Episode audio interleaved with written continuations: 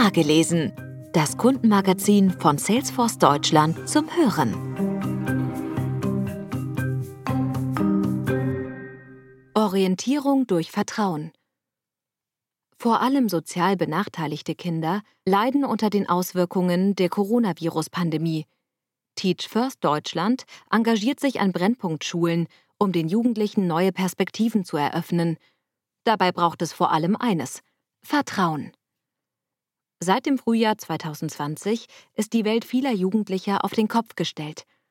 Egal, ob es um die Schule oder den Sportverein geht oder einfach darum, Zeit mit Freundinnen zu verbringen.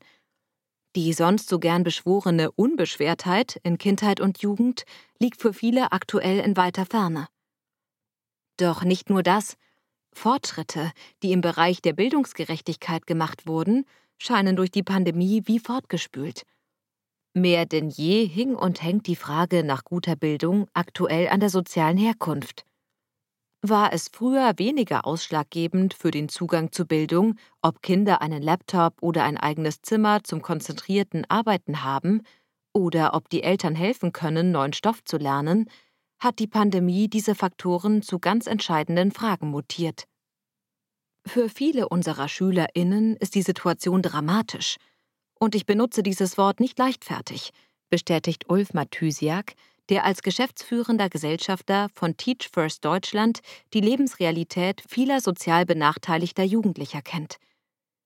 Die gemeinnützige Bildungsorganisation engagiert sich seit über zehn Jahren deutschlandweit an Brennpunktschulen, in dem den SchülerInnen MentorInnen an die Seite gestellt werden. Über zwei Jahre begleiten sie die Jugendlichen auf ihrem Weg zum Schulabschluss. Sie motivieren, fördern und fordern ganz gezielt und so individuell, wie es das Schulsystem nicht leisten kann. Gerade jetzt zeigt sich, dass die Fellows genannten MentorInnen weit mehr als NachhilfelehrerInnen sind. Sie sprechen mit den Jugendlichen über Alltagssorgen, darüber, wie die Pandemie ihr Leben verändert hat, über ihre Zukunftsängste, und geben Orientierung in unsicheren Zeiten. In dieser Phase an der Seite der Kinder und Jugendlichen zu sein, sie nicht allein zu lassen, das ist viel wert. Das ist dann auch mal wichtiger, als an der Fünf in Mathe zu arbeiten, sagt Mathysiak, der selbst in einem Berliner Brennpunktbezirk aufgewachsen ist und die Probleme und Herausforderungen kennt. Leisten kann Teach First Deutschland all das nur, indem die Fellows das Vertrauen ihrer Schützlinge gewinnen. Wenn ich kein Vertrauen zu einer Schülerin habe und vor allem sie nicht zu mir, dann brauche ich mit ihr auch nicht über ihre Zukunftsträume zu sprechen. Wieso sollte sie mit mir darüber reden? bringt Mathysiak es auf den Punkt. Eine Herausforderung, vor allem weil gerade Jugendliche aus sozial benachteiligten Umfeldern schon in jungen Jahren viele Enttäuschungen und Misserfolge erleben mussten. Häufig so viele, dass die Fellows mit ihnen zunächst erarbeiten müssen, wie es sich anfühlt, Gestalterin des eigenen Lebens zu sein. Genau hier setzen wir an. Wir zeigen ihnen, dass sie genauso viel mitbringen und genauso erfolgreich sein können wie jede und jeder andere auch, sagt Mathysiak. Dafür müssen sie erleben, dass sie mit Beharrlichkeit und Zeit besser werden. Ich möchte nicht hören, ich kann Mathe nicht. Ich will hören, für Mathe brauche ich mehr Zeit.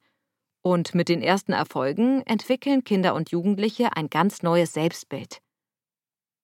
Dieser Perspektivwechsel, der viel stärker die Schülerinnen und deren Bedürfnisse in den Mittelpunkt stellt, kann auch in der Pandemie ganz neue Denkanstöße und Lösungsansätze bringen. Doch gerade jetzt kommt er zu kurz, meint Mathysiak.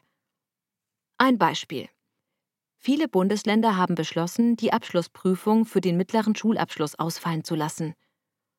Das nimmt aber nur Druck vom System, nicht von den Jugendlichen, erklärt er. Für sie ist der Druck sogar höher, denn damit wiegt jetzt jede einzelne Note noch schwerer für den Abschluss. Wie würde aber eine Lösung aussehen, die sich daran orientiert, was die Jugendlichen brauchen?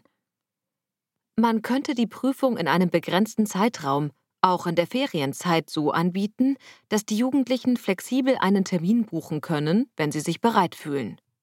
Das würde den Druck von ihren Schultern nehmen.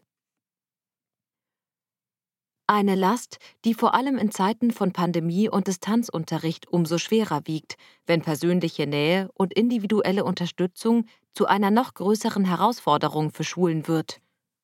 Auch weil sich das Bildungssystem schwer getan hat, auf digitale Lösungen umzusteigen. Ich glaube nicht, dass wir den einen Schuldigen finden, auf den wir mit dem Finger zeigen können, meint Mathysiak.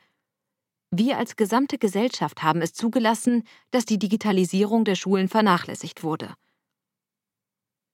Trotz des aktuell immer noch offenen Innovations- und Reformbedarfs des Schulwesens blickt Mathysiak aber zuversichtlich in die Zukunft. Ich setze große Hoffnungen auf diese Generation. Genauso wie beim Klimawandel wird sie nicht akzeptieren, dass alles so bleibt, wie es ist. Neulich hat mir ein Schüler erzählt, es ist so lustig, dass jetzt alle wollen, dass ich mein Handy für den Unterricht benutze. Bis vor einem Jahr habt ihr mir immer erzählt, dass ich das nicht mal mitbringen darf in die Schule.